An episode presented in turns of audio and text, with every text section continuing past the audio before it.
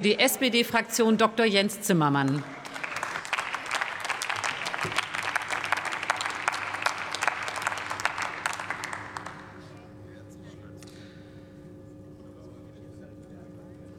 Sehr geehrte Frau Präsidentin, liebe Kolleginnen und Kollegen, ich stelle erst mal fest, auch am Freitagnachmittag bekommt man im Bundestag was für sein Geld geboten. Und das ist erst mal eine gute Nachricht für alle Zuschauenden, die heute äh, an diesem Nachmittag noch dabei sind.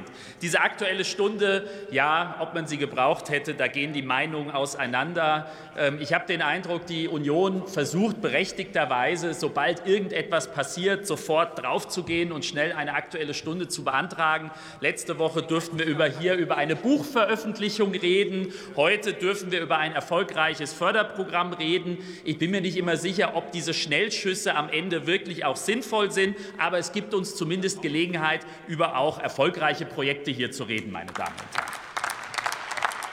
Und das Schöne an der Sache ist ja, äh, sind, da haben Sie ja sogar was dazu beigetragen. Also der Minister, der Ex-Minister Scheuer sitzt ja da und äh, ich sage ganz klar, wir haben gemeinsam das graue Fleckenprogramm auf den Weg gebracht, wir haben gemeinsam das weiße Fleckenprogramm auf den Weg gebracht. Olaf Scholz hat den Digitalfonds aufgelegt, der gut gefüllt ist. Und wenn ich mir die Zahlen anschaue, wir haben 12,85 Milliarden Euro mobilisiert für den Breitbandausbau. Und das Interessante dabei ist ja auch, um auch mal das Problem klar zu skizzieren, von diesen diesen 12,85 Milliarden Euro sind noch über 10 Milliarden Euro nicht ausgegeben. Das heißt, diese Projekte sind alle noch in der Pipeline. Da wird vor Ort gebaut, da wird vor Ort geplant. Und das ist ja erstmal eine gute Nachricht, liebe Kolleginnen und Kollegen. Gleichzeitig, gleichzeitig ist ja auch total faszinierend. Mir war das nicht bewusst, aber in der Opposition hat man ja auch Zeit nachzudenken, dass Sie plötzlich die Fans eines alleinigen öffentlich geförderten Ausbaus ja offenbar sind. Also ich meine, äh, ich hätte mir das ja acht Jahre lang gewünscht. Ja? Also ich äh, habe mir immer gewünscht, wir machen eine große deutsche Glasfasergesellschaft und nehmen das selbst in die Hand. Aber es war doch immer auch Ihr Wunsch, dass Privatgesellschaften privatgetriebener Ausbau und öffentlich geförderter Ausbau nebeneinander sind. So, und jetzt haben wir die ganzen Jahre weit über drei Milliarden Euro auch gemeinsam, so wie auch in diesem Jahr zur Verfügung gestellt. Und die werden auch abgerufen. Und das ist doch gut, liebe Kolleginnen und Kollegen. Deswegen Deswegen ist mir, die Aufregung, ist mir die Aufregung ein bisschen zu viel. Ich verstehe das voll und ganz. Wenn Anträge jetzt noch in der Pipeline sind, dann ist das mehr als ärgerlich. Aber lass, Sie müssen sich schon noch mal, wir müssen schon noch mal eine Frage erlauben können. Sie haben ja den Förderstopp bei der KfW aus dem Frühjahr angesprochen. Der hat mich auch total geärgert. Aber es macht doch einen Unterschied, liebe Kolleginnen und Kollegen, ob ein Förderprogramm im März leer ist oder ob es Ende Oktober leer ist. Wissen Sie was? Am 24. Dezember ist Weihnachten. Nur zur Info, nicht, dass Sie da auch überrascht sind.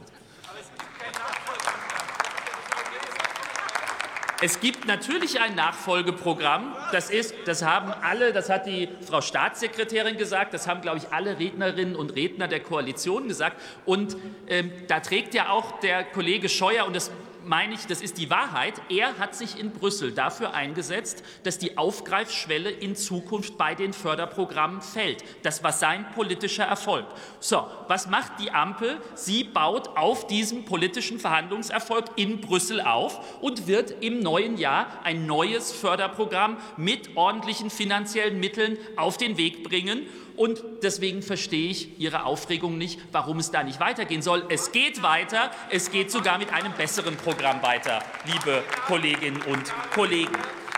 Also insofern gut, dass wir das hier an dieser Stelle klarstellen konnten, denn ich glaube, das Problem wird nicht sein.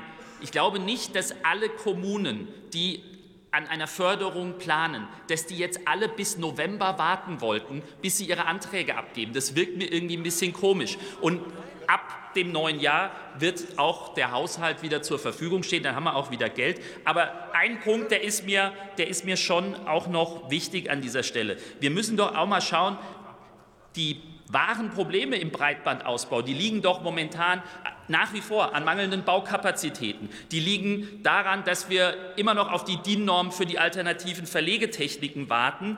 Und da müssen wir dran arbeiten, damit das Geld auch ausgegeben werden kann, weil es hilft doch nichts, wenn wir hier Förderantrag nach Förderantrag raushauen, das Ganze immer mehr in der Pipeline ist. Am Ende ist für die Bürgerinnen und Bürger da draußen das Wichtigste, dass das Glasfaser bei Ihnen an der Tür auch ankommt. Herzlichen Dank.